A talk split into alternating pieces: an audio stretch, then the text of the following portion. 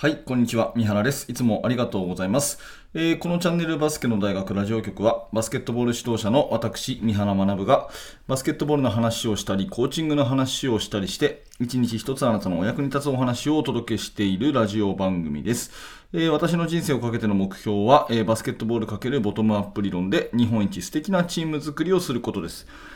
2022年9月の10日、えー、土曜日ですね、週末聞いていただいてありがとうございます。えー、この週末に大会っていう人もいらっしゃいますかね。えー、ぜひ頑張っていきましょう。さて、えー、今日はですね、久しぶりに、まあ、練習紹介っていうか、ドリルの紹介というよりも、まあ、技術の話なんですが、えー、右から来たら右足、左から来たら左足っていうのはどういうことかっていうと、ボールをもらうえー、パスミートですね。ボールをキャッチするときの、えー、フットワークの話になります。うんと、ピボットって何種類ありますかね？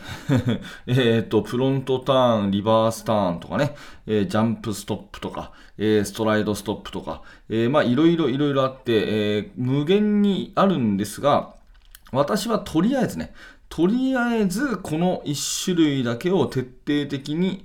教えれば、えー、まずはいいんじゃないかなっていう一つの結論を持っているので、えー、それを皆様と共有したいなというふうに思います。えー、ぜひですね、基本練習のあの参考になるかと思うので、最後までお聞きください。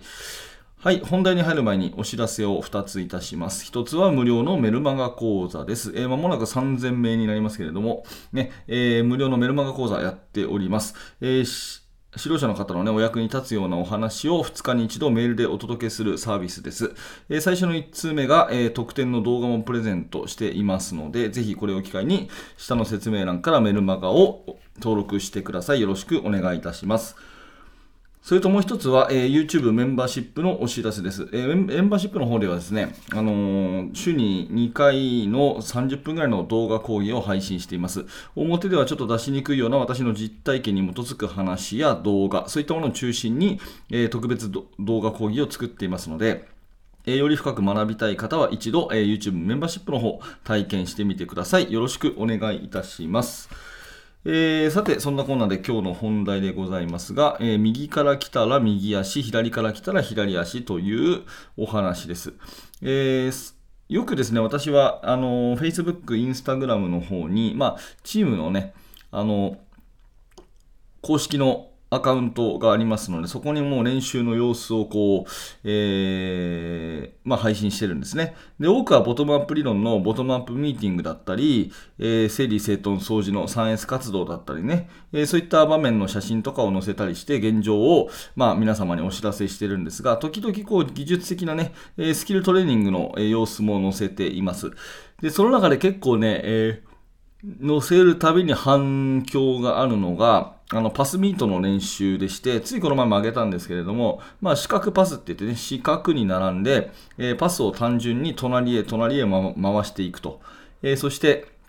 ボールに飛びついて、ミートして、えー、キャッチ、ミートしてキャッチっていうね、そういう練習をやってているんですけど、それが、まあ、すごくシンプルなんですけど、非常に効果があるっていうことで、いろんな方にね、えー、なるほど、こういうふうにやればいいんですねっていう反響をいただいてありがたいなと思ってる練習があるんですね。うん。で、えっ、ー、と、ボールを持った時に、ボールを試合中持った時に、まず指導者の方ってよく、あの、ゴールの方向きなさいと、リングに正対しなさいということを言うと思うんですよ。うん。でそれってボール持った時のもらい足で決まると思っていて、えー、もらい足で決まると思っていて、え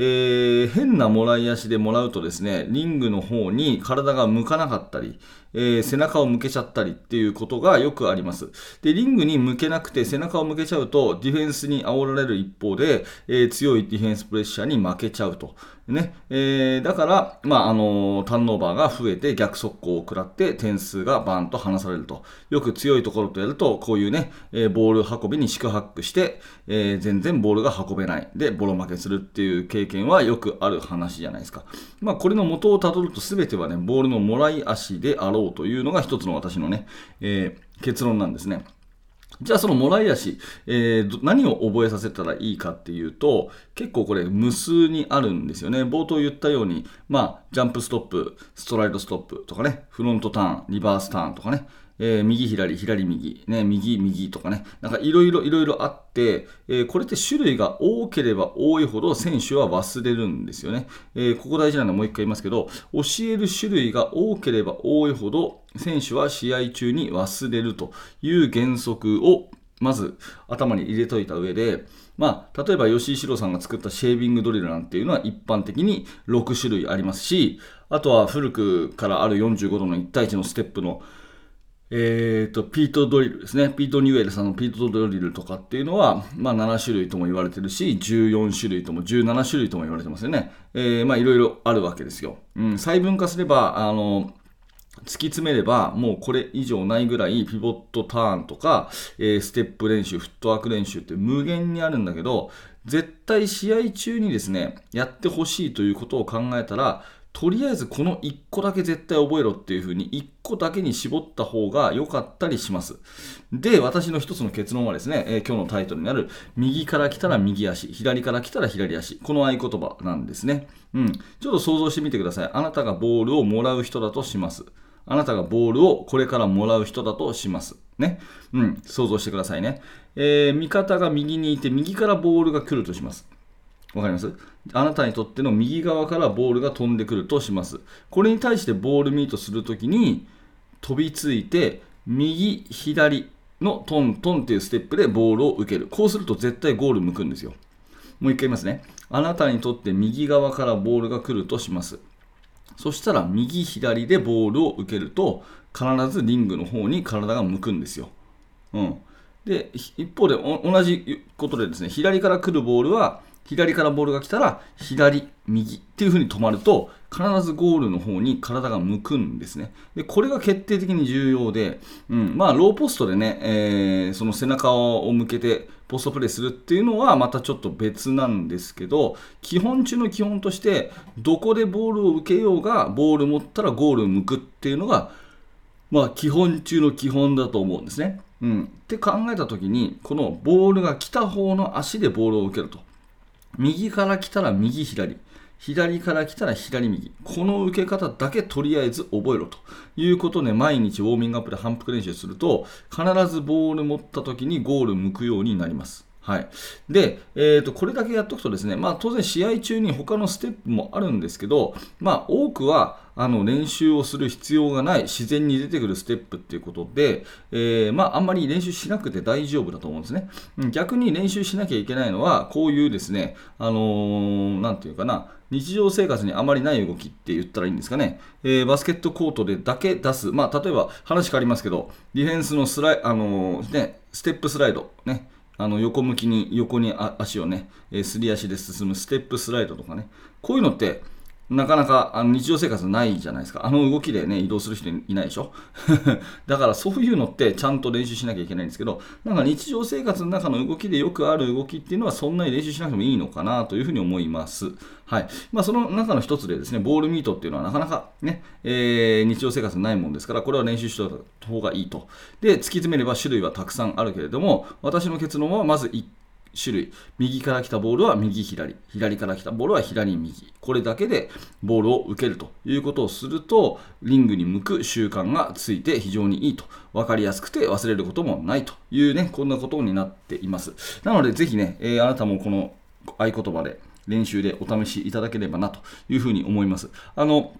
まあ、この音声、え、ブログでですね、え、簡単なレジュメにしておこうと思います。ブログの方を見ていただくと、まあ、そこに先ほど言った、そのね、え、インスタグラムの方で、え公開した動画のリンクも貼っとくと思貼っとこうと思うので、あなるほど、こういう練習かというのもわかるかと思いますので、ぜひぜひ、えー、そんなことも参考にしていただいて、えー、お試しいただければと思います。今日はね、ボールミートの一番シンプルな教え方ということで、右から来たら右左、左から来たら左右ということの、えー、ボールミートをやってみてくださいというお話です。